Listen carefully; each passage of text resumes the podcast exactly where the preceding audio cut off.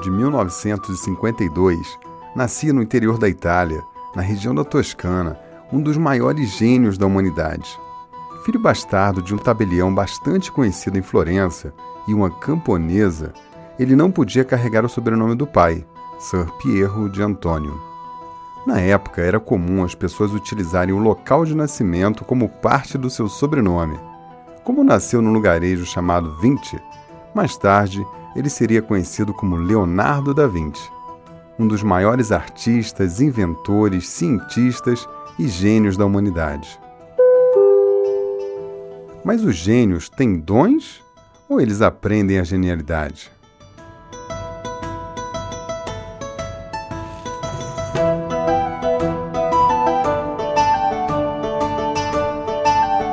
Ainda na infância, ele foi morar com seu pai em Florença e, aos 16 anos, no ano de 1469, por indicação do seu pai, ele foi aceito como discípulo no ateliê de um grande mestre das artes daquela época, o pintor e escultor Andrea del Verrocchio. Foi lá que Leonardo aprofundou a sua técnica e impressionou a todos com a sua capacidade de aprendizado, seu perfeccionismo e a sua arte. O próprio mestre Verrocchio reconhecia isso. Durante sua vida, Leonardo da Vinci pintou as obras mais admiradas até os dias de hoje. Inventou e visualizou objetos que só muitos séculos depois o homem conseguiu tirar do papel, como o helicóptero, paraquedas, asa deltas e aviões. Era um pesquisador profundo da natureza humana e chegou até mesmo a violar túmulos para estudar o interior dos corpos. Para Leonardo, tudo era fluido, ele era encantado com os movimentos e para ele todas as coisas estavam completamente conectadas. Ele era capaz de estudar por dias coisas que aparentemente não teriam a menor contribuição para ninguém, como por exemplo, como era a língua de um pica-pau. Ele estudava cuidadosamente essas coisas por pura curiosidade. Ele foi contratado por reis e grandes nobres da época para servir como engenheiro de guerra, pintor, escultor e até mesmo conselheiro, pois era visto por muitos como um sábio.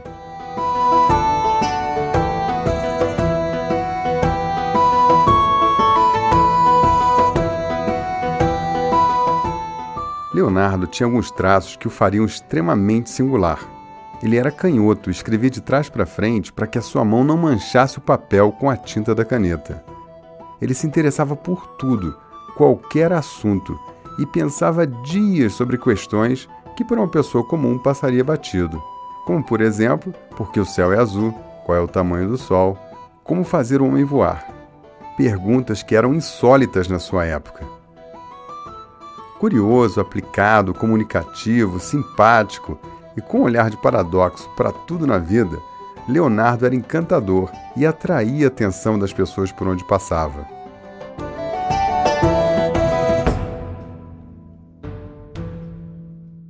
Mesmo tendo pouco estudo, pois não frequentou as escolas formais em função de ser um filho bastardo, ele não dominava o latim, a matemática e, mesmo depois de 30 anos de idade, tinha sérias dificuldades com esses conhecimentos. Ainda assim, ele se superou. Era bastardo, gay, o que na época era crime, e irreverente. Jamais ele fez disso um fardo. Simplesmente ele buscou a sua singularidade e assim superou as adversidades para manifestar a sua essência e coroar a sua arte.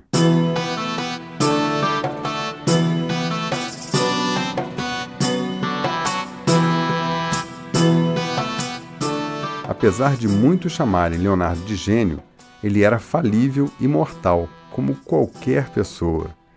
Todos os talentos dele foram forjados com prática, observação e aprendizado. Ele era distraído, deixava obras sem acabar pelo caminho, e não era raro ter insegurança sobre o próprio talento. O fato é, como bem disse o biógrafo Walter Isaacson, biografando Leonardo da Vinci, visão sem execução é alucinação, e talento sem imaginação é estéreo. Leonardo sempre andava nessa fronteira ele soube unir imaginação e observação, o que fez dele o inventor mais completo da história. Leonardo criou intuitivamente uma forma de ver o mundo e de aprender. Ele aprendeu a aprender. E nesse podcast eu vou te contar a metodologia dele. O que fez Leonardo ser tão especial foi justamente não ter tido sua mente limada por sistemas de ensino duros, que incutem metodologias questionáveis, crenças limitantes e, via de regra, liquidam com a criatividade da criança. Qual é a possibilidade de surgir um novo Leonardo da Vinci nas escolas atuais? Nós estamos preparando crianças para a beleza da vida, para expressarem a sua singularidade? Ou estamos preparando crianças para a competitividade, através de grana, e em vestibulares para cursos que elas ainda nem entendem muito bem. Por que será que 50% das pessoas que se formam na faculdade acabam exercendo outra profissão? Será que tem algo errado nisso? Eu lembro da minha infância com um método de ensino que toda a minha geração participou. Não tinha espaço para criatividade. Era uma máquina de decorar coisas, teorias e provas e mais provas. Mas eu estava sendo preparado para quê? Quanto a escola realmente contribuiu para o nosso entendimento da vida. Quanto nos preparava para coisas simples como amizade, relacionamento e o amor. Quanto ela nos ensinava sobre economia, empreendedorismo, sustentabilidade e propósito.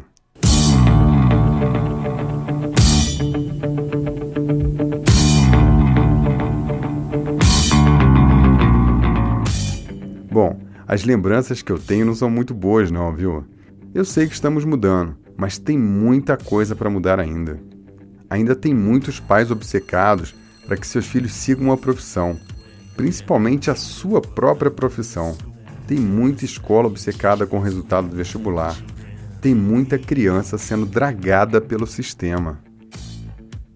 Ninguém combateu tanto o modelo convencional de educação com as suas músicas e com a sua arte como o Pink Floyd. No seu álbum The Wall, que virou filme em 1982, eles lançaram a música Another Break in the Wall. E dentre outras coisas, ela diz assim: Quando crescemos e fomos à escola, havia certos professores que machucariam as crianças da forma que pudessem, despejando um escárnio sobre tudo que faziam e expondo todas as nossas fraquezas. Não precisamos de nenhuma educação, não precisamos de controle mental, Chega de humor negro na sala de aula. Professores, deixem as crianças em paz. Ei, professores, deixem as crianças em paz. No fim das contas, era apenas outro tijolo na parede. Todos são somente tijolos na parede.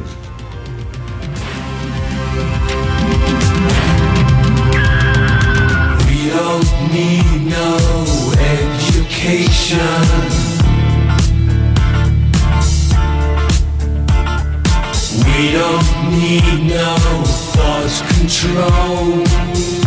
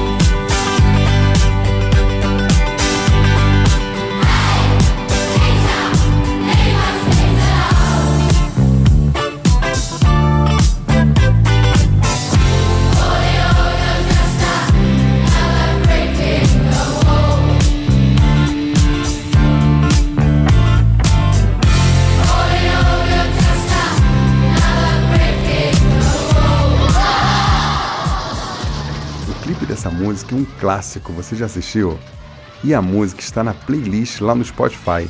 O link do vídeo e da playlist estão no post desse episódio. Assina lá e ouve música boa para fazer a sua cabeça.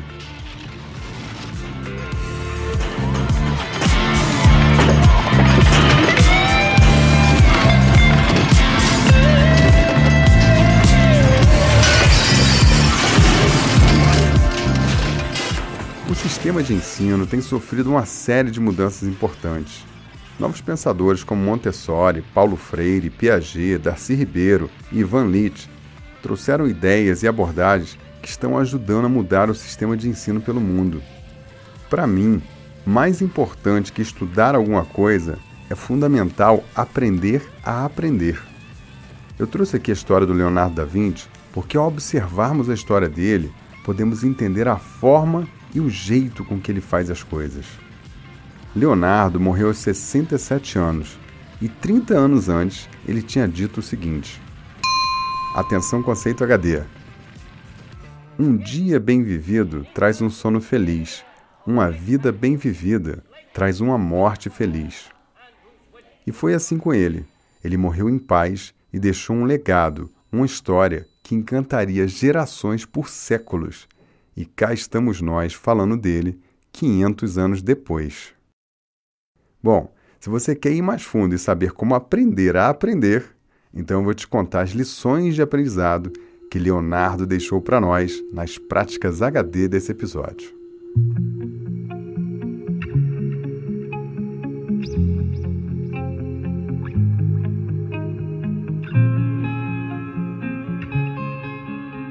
Prática número 1. Um, Observando a vida de Leonardo, podemos ver alguns traços da maneira de construir o seu aprendizado. Aqui eu trouxe sete coisas que Leonardo diria para que você aprendesse a aprender e pudesse se tornar alguém como ele, um gênio. 1. Um, seja incansavelmente curioso. Leonardo fazia perguntas o tempo todo. Queria saber como funcionavam os músculos do ser humano, a mandíbula do crocodilo, como desviar o curso de um rio, como voar, o que os fetos fazem dentro do útero. Pergunte, pergunte, explore com olhos de aprendiz. 2. Busque o conhecimento pelo simples prazer da busca. O que faz de você uma pessoa especial é o que você sabe que ninguém sabe. Ou ainda, a forma com que você consegue conectar todos os conhecimentos que você tem. Leonardo deixava ser levado pela curiosidade. Foi assim que ele conseguiu fazer mais conexões do que qualquer outra pessoa da sua época. 3. Conserve a capacidade das crianças de se maravilhar. A beleza está por todos os lados quando você sabe ver. O encantamento com a descoberta, o aprendizado e a revelação era o combustível de Leonardo até os seus últimos dias. 4. Observe, observe muito. Leonardo observava atentamente insetos, aves, tudo que se mexia. Observava como eles faziam seus movimentos, sua mecânica, sua beleza e aprendia incansavelmente. No seu trabalho, na sua vida, pare, permita contemplar as pessoas trabalhando, falando, se expressando. Faça isso por alguns minutos e provavelmente você vai entrar em outra dimensão de aprendizado. Saia do turbilhão, observe, compreenda e aprenda. 5. Não feche os horizontes. O mundo pede pessoas cada vez mais especialistas e obriga você a fazer escolhas cada vez mais afuniladas. Leonardo, ao contrário, dava vazão à sua criatividade perambulava entre a arte, a ciência, a engenharia, a medicina e de alguma forma ele via isso tudo conectado. Essa era a sua singularidade. 6. Faça com que o seu alcance seja maior do que a sua compreensão. Olha que interessante isso. Faça com que o seu alcance seja maior do que a sua compreensão. Como você faz isso? Imagine coisas que não existem Permita-se pensar em mundos paralelos, máquinas que podem fazer coisas incríveis. Existe um mundo de coisas além da sua compreensão. Quem revela esse mundo são os gênios. E os gênios apenas imaginam. Para mim, essa era a maior habilidade de alguns caras, como Leonardo, Einstein, Newton, Jobs e Stephen Hawking. Invente o futuro. Invente um futuro melhor. 7. Crie para você, não para o seu patrão. Leonardo trabalhou para uma poderosa marquesa chamada Isabela d'Este, que implorava para que ele fizesse um retrato dela, mas ele não fez. Ao contrário, ele pintou o retrato de uma mulher comerciante comum chamada Lisa e seguiu aperfeiçoando a pintura pelo resto de sua vida, sem entregá-la a cliente. Hoje, esse quadro, a Mona Lisa, é exposto no Museu de Louvre, na França. Ele é visitado por mais de 9 milhões de pessoas por ano e tem um valor estimado em 2 bilhões e meio de dólares. Se fosse possível vendê-lo, ele seria o quadro mais caro do mundo. Prática número 2.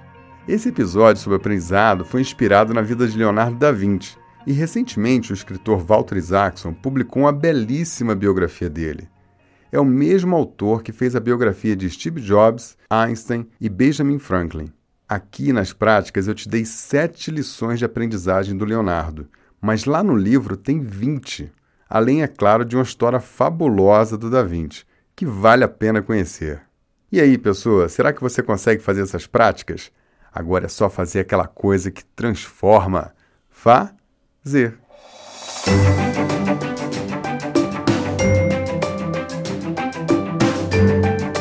Pessoa aqui, Mike Oliveira, eu sou líder HD e fundador do Instituto Brasileiro de Liderança. Foi por não encontrar respostas na academia e nas escolas convencionais que eu criei o IBL. A nossa proposta é levar uma abordagem que expanda a consciência, amplie o seu poder de aprendizagem, para você voar mais alto, explorar o seu potencial e liderar em alto nível. Conheça os nossos cursos e aprenda a aprender. Aprenda a liderar em alta definição. Aprenda a ter uma carreira de êxito e plenitude. Acesse www.liderhd.com e você pode iniciar uma jornada incrível comigo. Bom, eu vou partindo e deixo você com a cereja do bolo desse episódio. Pessoa, a chave para aprender a aprender está no seu mindset. Quem tem mindset evolutivo busca o aprendizado, cultiva a dúvida, flerta com o desconhecido, abraça o novo e sabe que a sua melhor versão está por vir. Quem tem mindset evolutivo aprende, aprende a aprender e é um eterno aprendiz. E sabe que a vida é uma jornada de evolução e só tem uma coisa que pode fazer uma pessoa parar de evoluir: a certeza. Atenção, conceito HD. O túmulo do aprendizado é a certeza. Salve, salve aos que inventam o futuro, salve aos que têm humildade de aprender sempre. Salve Leonardo da Vinci e o seu mindset evolutivo. Mindset evolutivo. Eu aposto que você nunca ouviu falar nisso, né? Adivinha quem inventou o conceito? Tentar aprender um instrumento castelhano inglês, braille, batuqueira A usar uma lente de aumento Se situar Medir os penhores da casa Morder o final do meu cotovelo E arrumar um jeito menos cessado de trabalhar. Nunca é tão complicado que não tenha como melhorar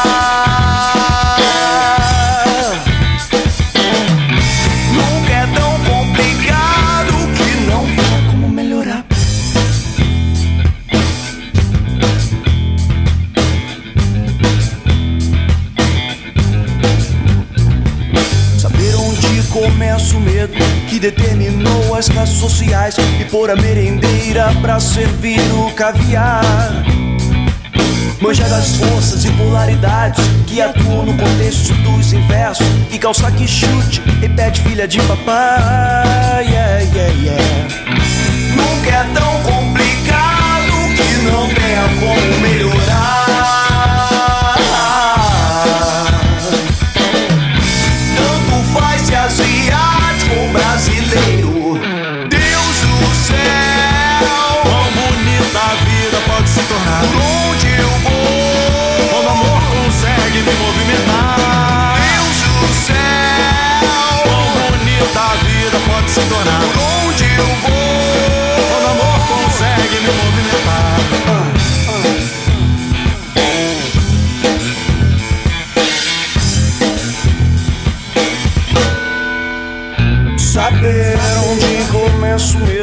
Determinou as classes sociais por a merendeira para servir caviar.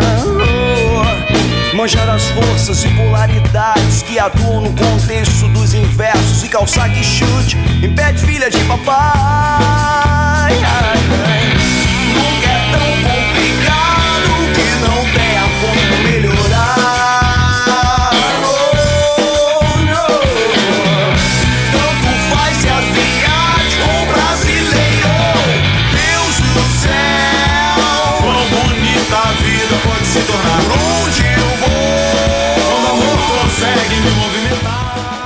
Na última gota desse podcast, eu quero te contar um trechinho especial do livro de Walter Isaacson sobre o Leonardo da Vinci. Ele diz assim: O que fez de Leonardo um gênio e o diferenciou do restante das pessoas que são extraordinariamente inteligentes foi a criatividade, a habilidade de aplicar a imaginação ao intelecto. Atenção, conceito HD. Talento é acertar um alvo que ninguém acerta. Genialidade é acertar um alvo que ninguém vê. Steve Jobs ajudou a escrever no anúncio da Apple. Enquanto alguns os veem como loucos, nós vemos gênios. Porque as pessoas que são loucas o suficiente para achar que podem mudar o mundo são de fato as que mudam.